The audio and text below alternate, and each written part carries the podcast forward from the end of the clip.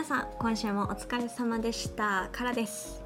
こちらの番組は10代の学生からいただいたお悩みや質問を一緒に考えたり10代のみんなに知っておいてほしい情報や知識中高生だけでなく私を含めた大人の気持ちもシェアする番組です。中高生と大人の本音をつなぐラジオ番組というコンセプトとなっておりますのでなかなか大人にそしてお子さんに学生に言えない気持ちや思いをこの番組そして私からを通してぜひシェアしていきましょう。配信は毎週金曜の18時に YouTube 音声配信ではスタンド FM、Spotify などの各種ポッドキャストにアップします。カラフルラジオと検索していただくとヒットします。ぜひお好きな媒体でチェックしてご意見やご感想などもいただけたら非常に嬉しいです。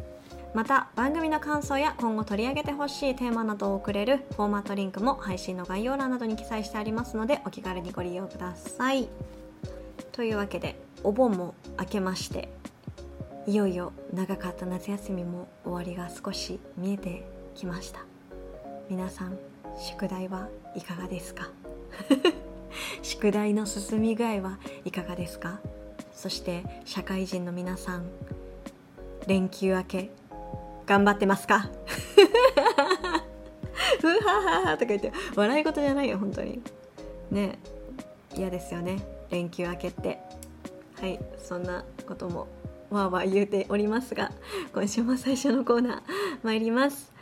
10代のリアルな声を届けよう。カラフルレター。こちらのコーナーは実際に10代の学生から私に届いた悩み相談とそのやり取りを紹介させていただきます。学生の子たちはこれを聞いて悩み相談したいなと思ったらインスタグラムの DM からメールをお願いします。名前や学校名と個人情報は匿名で大丈夫です。ただしやり取り内での呼び名を教えてもらえると助かります。自身の悩みについての詳しい状況や具体的な内容をできる範囲で構いませんので記載してください。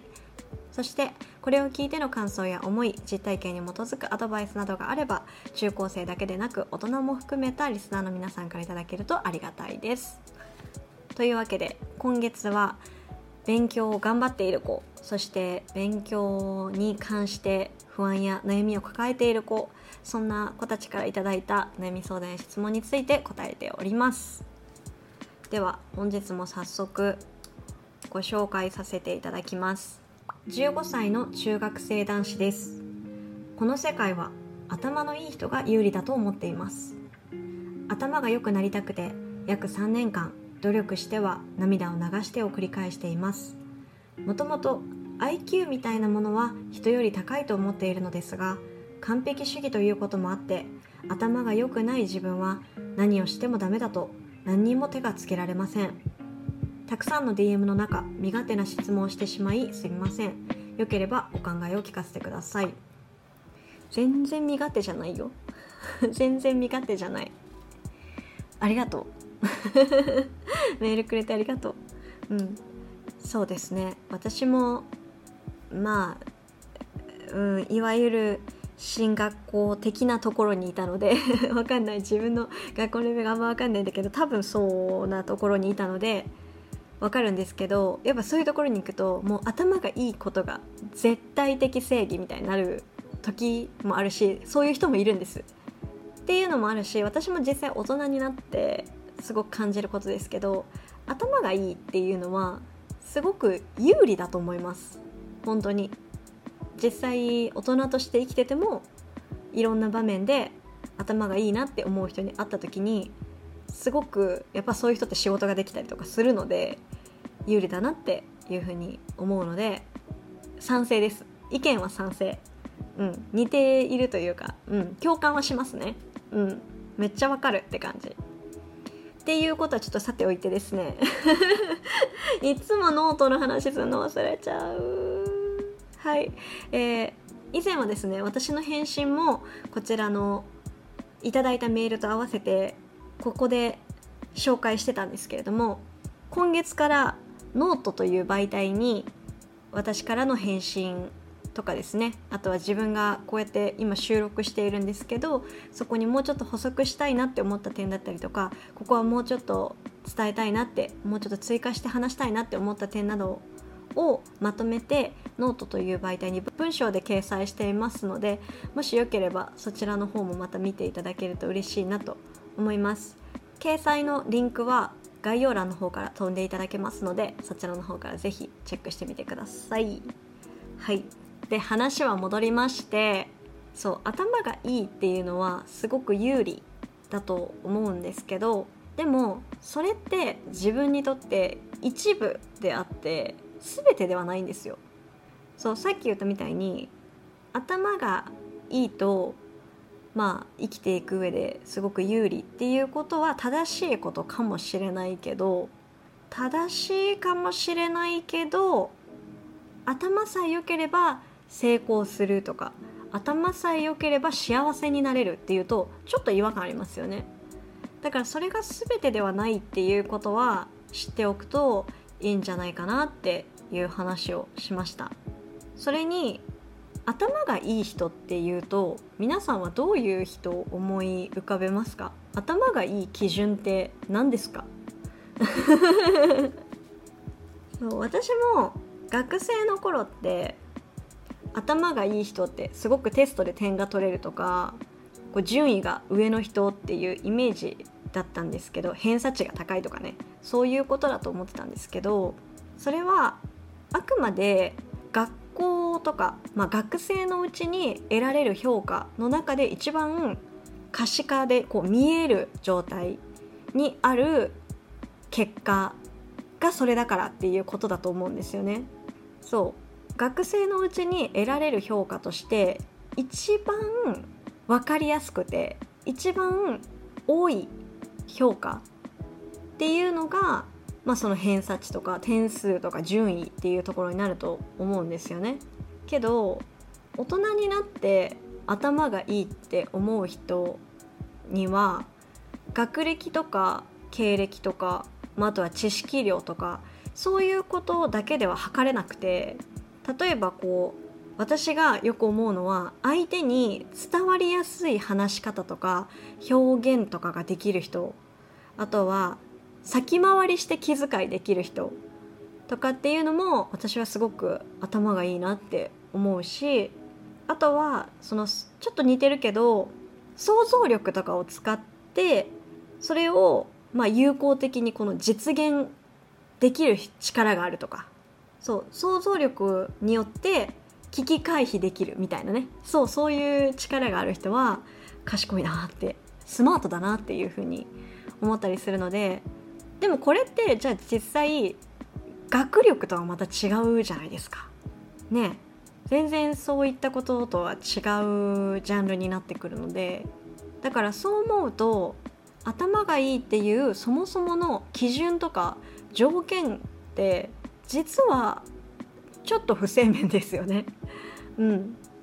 かつただ机に向かって勉強していれば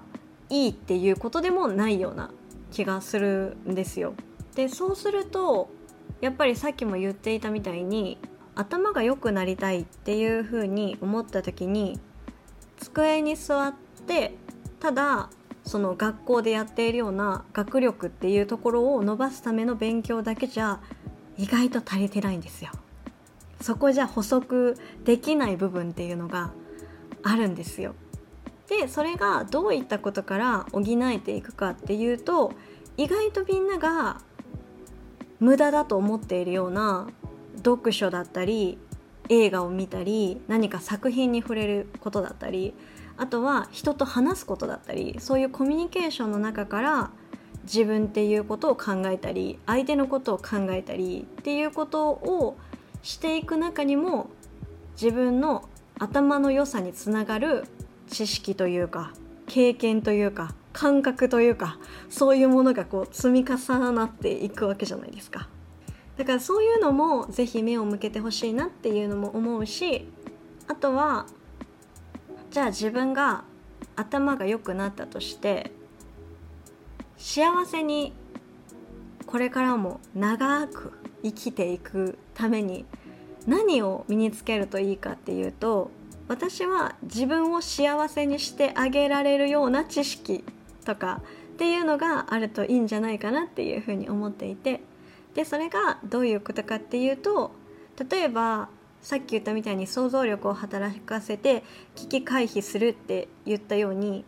自分で自分を守ってあげられるようになるためにはどうしたらいいか。自分を楽しませてあげるにはどうしたらいいかっていうことも知っておかなきゃいけないなっていうふうに思います。でそれってねなんかこう頭の良さっていうところで考えた時になかなかつながりにくいと思う思うんですけど実は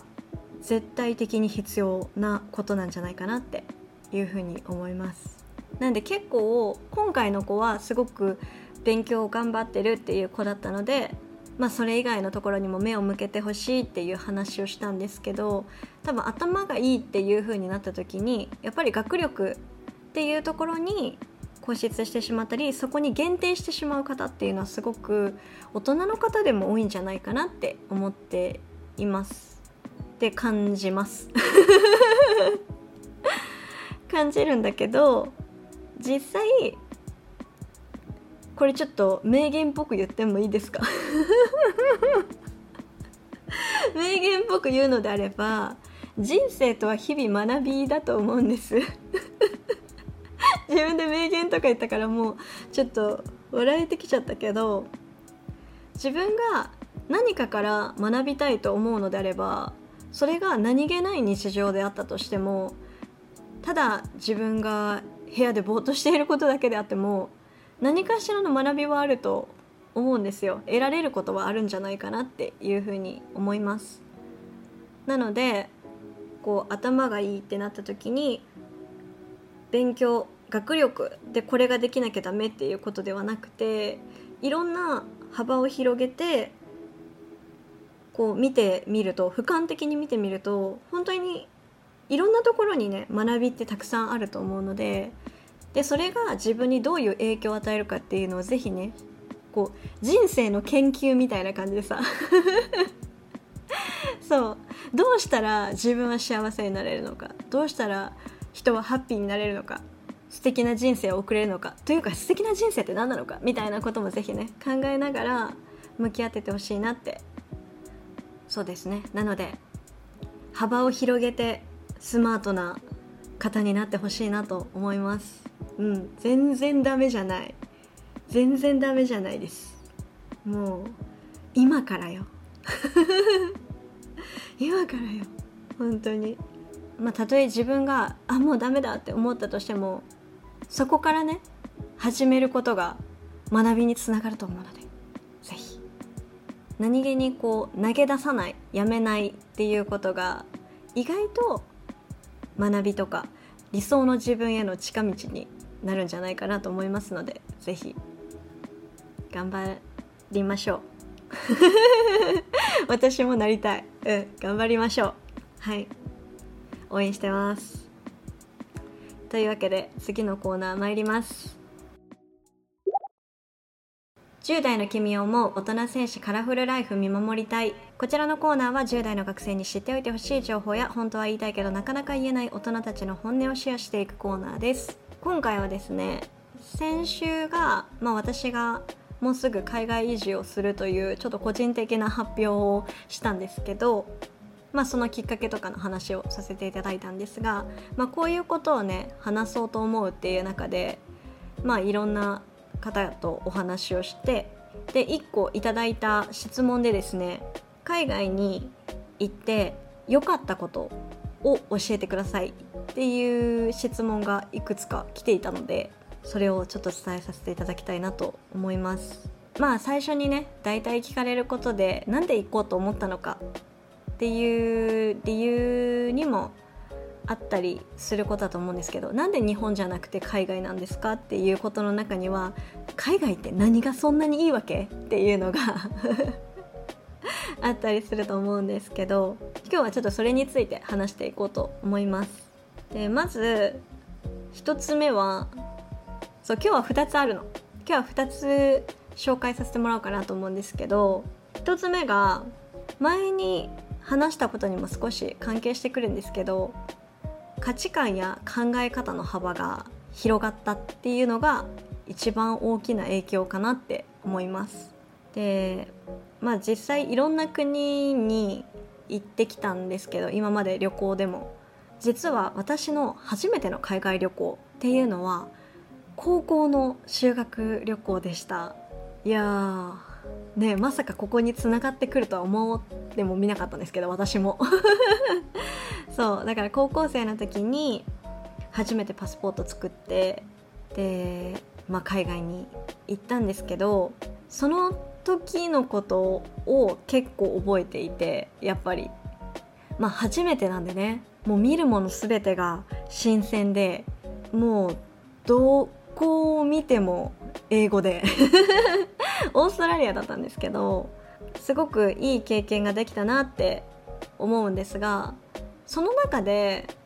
まあ、実際ねいろんなね、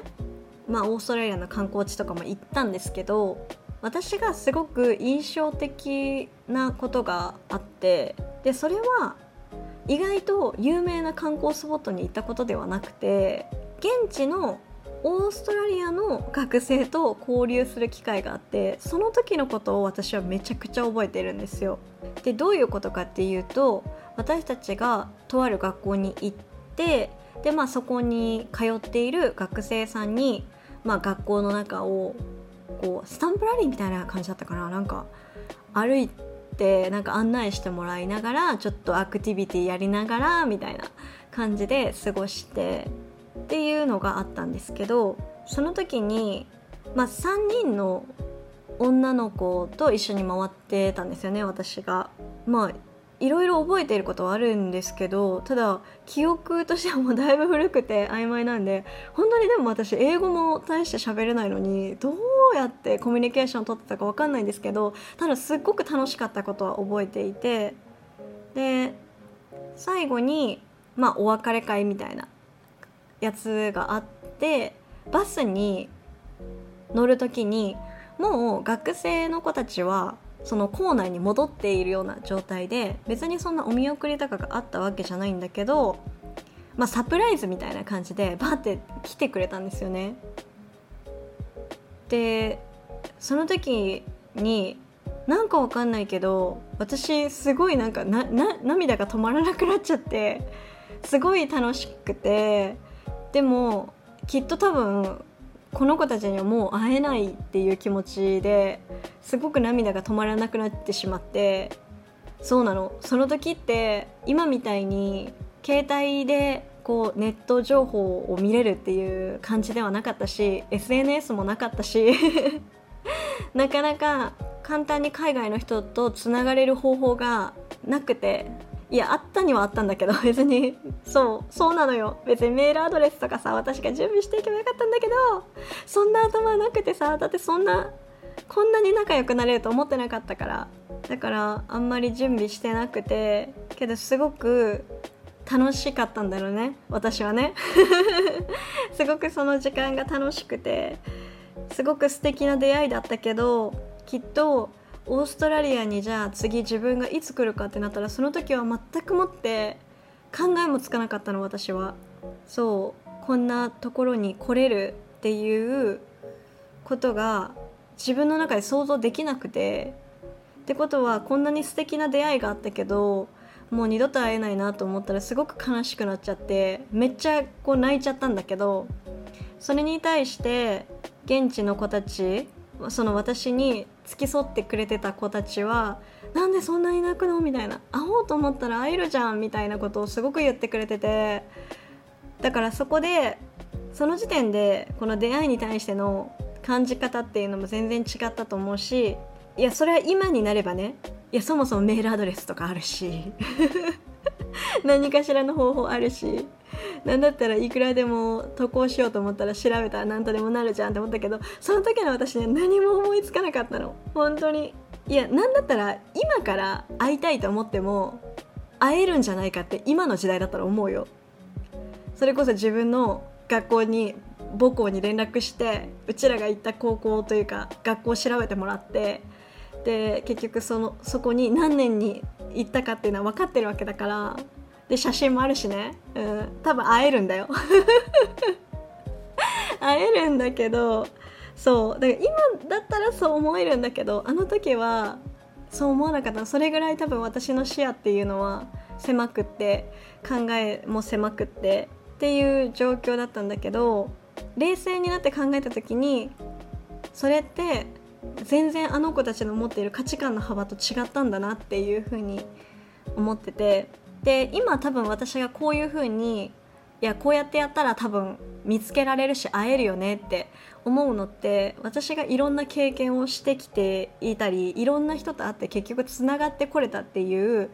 今自分が持っている結果が結果の積み重ねがあるからじゃないかなって思うんです。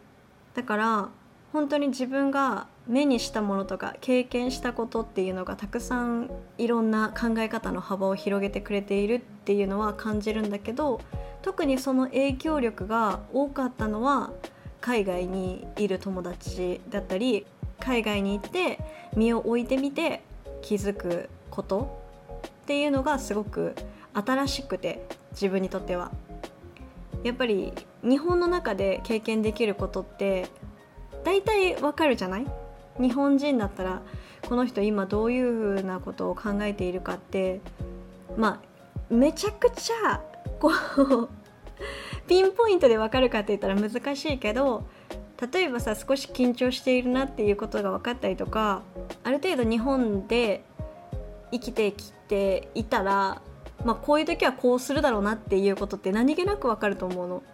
でこういう人がいるっていうことの中にももちろん全然自分が想像しえない経験をしてきている人もたくさんいるけどなんとなくそこに対しての思いっていうのは似ているものを感じることが多いんだけど文化とか歴史とか全然違うそのバックグラウンドを持っている方と会った時になんかそれって本当に自分の常識が通用しないっていう状況に置かれることがあって自分の常識とか自分の物差しがいかに短いのかっていうというか特殊なのかっていうことをすごく突きつけられる経験っていうのがたくさんあってでなんかそういうのを知っていくのが単純に面白いなっていうふうに思うしそういう風な自分だからいろんなこととかいろんな人について考えられるようになったんじゃないかなっていう風に思うのでそこが一番良かったなって思います。でもう一つだけ簡単に 1個目の理由が結構長くなっちゃったのであれなんですけどもう一つ挙げるとすると海外に行くようになってから日本をより好きになりました。まあもともと嫌いじゃないし好きなんですけど食べ物美味しいし。なんですけどやっぱり国内だけの情報で生きていたり